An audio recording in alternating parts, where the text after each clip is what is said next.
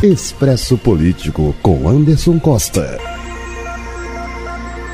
Este é o Expresso Político, o podcast de política do portal Expresso PB, no qual nós discutimos a política da Paraíba, do Brasil e do mundo no tempo de um cafezinho. No episódio desta terça-feira, eu gostaria de discutir com vocês aquele que, sem discussão, sem a menor dúvida, é o tema mais importante desse final de semana, que é a conclusão das eleições municipais em João Pessoa, que resultou na eleição de Cícero Lucena, que vai culminar com seu retorno para a Prefeitura Municipal de João Pessoa, que também resultará no estabelecimento de um novo jogo de forças aqui na Paraíba. Agora nós já podemos saber quem são os partidos que conseguiram ganhar força, quem são os partidos que talvez tenham tido uma diminuição no nosso jogo, no nosso espectro político estadual. E agora o que nos resta ver e saber na realidade é como é que esses partidos irão se compor para 2022, pois é óbvio que esses partidos agora eles têm toda uma questão de ir trabalhando os municípios, mas também já ir pensando nas eleições para o governo do estado daqui a dois anos. O cidadania do governador João Azevedo conseguiu eleger prefeitos num bom número de prefeituras, mas ele não, não é um número de prefeituras que deixam a folga e uma, o governador numa margem confortável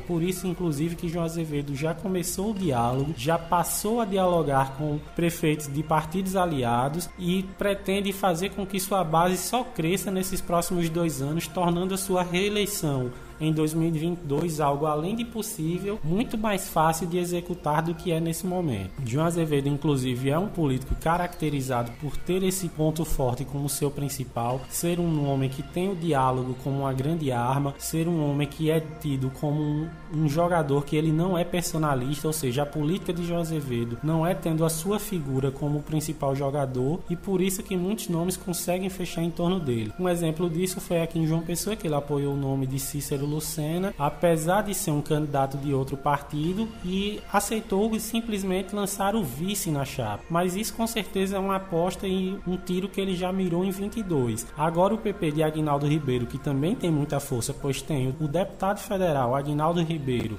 é inclusive um forte candidato à presidência da Câmara dos Deputados para esses próximos dois anos do governo de Jair Bolsonaro. Tem a senadora Daniela Ribeiro, que ficará esses próximos dois anos e ainda mais quatro no Senado Federal Federal, tem o vice-prefeito de Campina Grande e o prefeito de João Pessoa, ou seja, é um partido que está inserido nas principais prefeituras do estado. É um partido que conseguiu se fazer crescer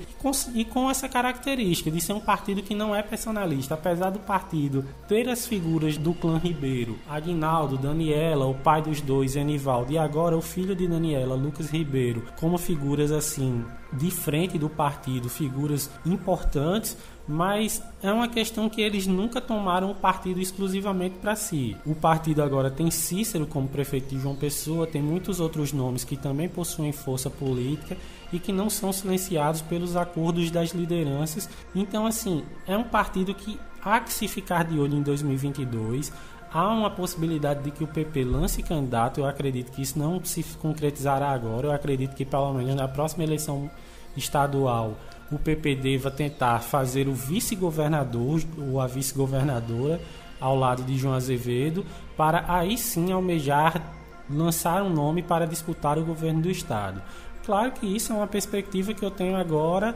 dois anos antes da eleição. Tudo isso pode mudar em dois anos e podemos ver o PP disputando a eleição, inclusive o PP nem compondo a chapa com o vice ou com o governador. E aí nós temos também aqueles partidos que foram derrotados na eleição, com ênfase no MDB, do senador José Maranhão e do candidato Nilvan Ferreira. É, apesar de derrotado, o, MDB e Nilvan eles têm alguns pontos positivos a avaliarem dessa última eleição. Claro que assim, para o partido seria muito interessante ter a eleição de Nilvan, seria um ponto muito forte para inclusive o senador José Maranhão, que disputará sua reeleição para se manter no Senado Federal daqui a dois anos e que, portanto, ele necessitaria teria um grande, uma grande vantagem em ter o prefeito da capital ao seu lado como um aliado político, coisa que nesse momento ele não possui. Nilvan Ferreira ele também tem que fazer uma avaliação. Ele, essa foi sua primeira disputa eleitoral, essa foi a primeira vez que ele foi às urnas e já conseguiu chegar a um segundo turno com um candidato muito forte que é Cícero. Não devemos nos iludir, Cícero não é um nome fraco. Inclusive, o atual prefeito da capital, Luciano Cartacho, quando se elegeu pela primeira vez prefeito de João Pessoa há oito anos atrás, ele se elegeu disputando o segundo turno com Cícero, que à época era um nome muito mais mal visto em relação à política da capital por coisas, por acusações que após um tempo a política, a justiça o inocentou. Então, Cícero ele é um nome muito forte, ele é um nome que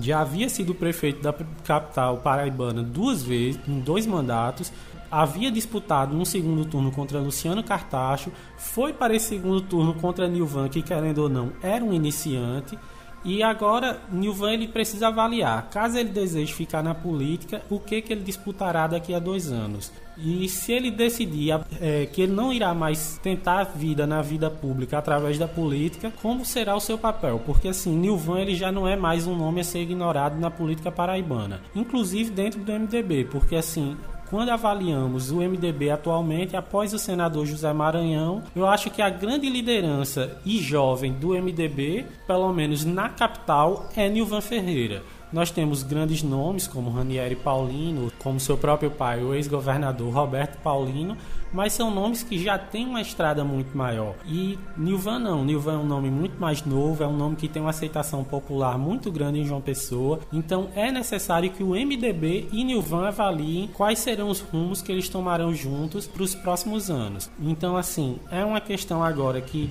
João Pessoa está se preparando para assumir uma nova gestão, para que um novo projeto dê início na nossa capital, mas também o tabuleiro da política ele não para, ele não tira férias. Então podemos ter certeza que agora, nesse momento, já estão se iniciando os movimentos para que se pense como é que serão as jogadas em 2022. Expresso Político com Anderson Costa.